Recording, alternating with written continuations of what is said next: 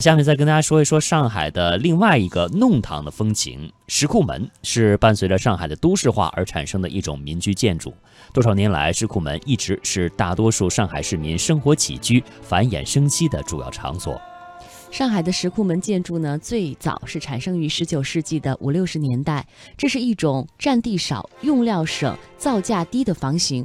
这种房型呢，大多数是三上三下式的，就是楼下正中是呃客堂，两旁呢各有一个厢房。楼上的形式其实和楼下是相似的。后来又出现了一些规模更小的建筑，为二上二下或者是一上一下式。石库门的建筑用黑色厚木板做成大门，门的四周是花岗石或者是宁波红石做的石条框，所以呢称之为是石库门。呃，后来为了适应比较有钱的中产阶级的需要，出现了一种新式的里弄住宅，去掉了高墙和乌漆大门，增添了卫生间和煤气灶，小天井改为了小花。圃啊，称为改良式的石库门。嗯，那由于房租比较昂贵，所以呢，一栋石库门房子当中，一般呢都会住进六七户人家，多的会达到十几户。这些居民的职业、籍贯、生活方式、趣味等等呢，是很不相同的，但是都住在同一个屋檐下，形成非常独特的景观。像夏衍的经典话剧《上海屋檐下》，就形象地展示了二十世纪三十年代上海东面一栋石库门建筑当中一群小人物的悲喜剧。当时啊，还有一位教师写了题为《阁楼实景》的文章，描绘了一栋石库门里面十个家庭的生活。大概写的就是前课堂住着一名警察和他的妻子以及两个十几岁的女儿。这个警察向附近的小贩放高利贷。后课堂呢是住着一对夫妻，带着三个孩子。夫妻两个人都在弄堂小学去教书。二楼卧室住着两名舞女，她们上午休息，只在下午和晚上出去工作，有时要到后半夜或者是黎明才回家。在二层的阁楼上住着一名皮匠和他的妻子。皮匠每天挑着家当到附近弄堂做鞋补鞋，他妻子在家和邻居打打麻将。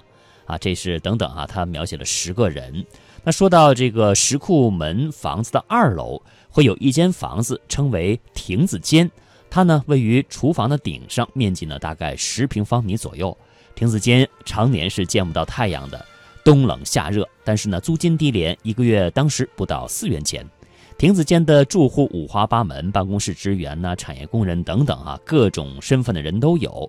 有的时候两三个作家会挤住在一个亭子间里面。你像二十世纪二十年代最著名的作家、艺术家，比如说鲁迅、茅盾、巴金、瞿秋白、郁达夫、梁实秋、邹韬奋、沈从文、沈尹默、徐悲鸿、刘海粟、赵丹、阮玲玉，都曾经住过石库门，其中有不少啊，都曾经在亭子间里面写过作品。石库门连排就构成了。里弄，里弄呢又称是弄堂，宽的四米左右，窄的不到三米。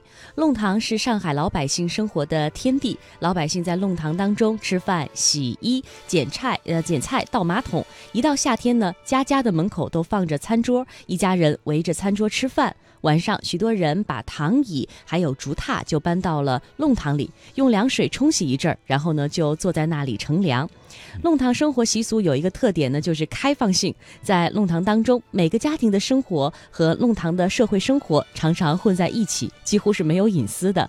不但是每个家庭吃什么饭菜，家里有几件衣服，全弄堂的人都知道，而且每个家庭的经济状况，有什么亲戚，弄堂里的人也都知道。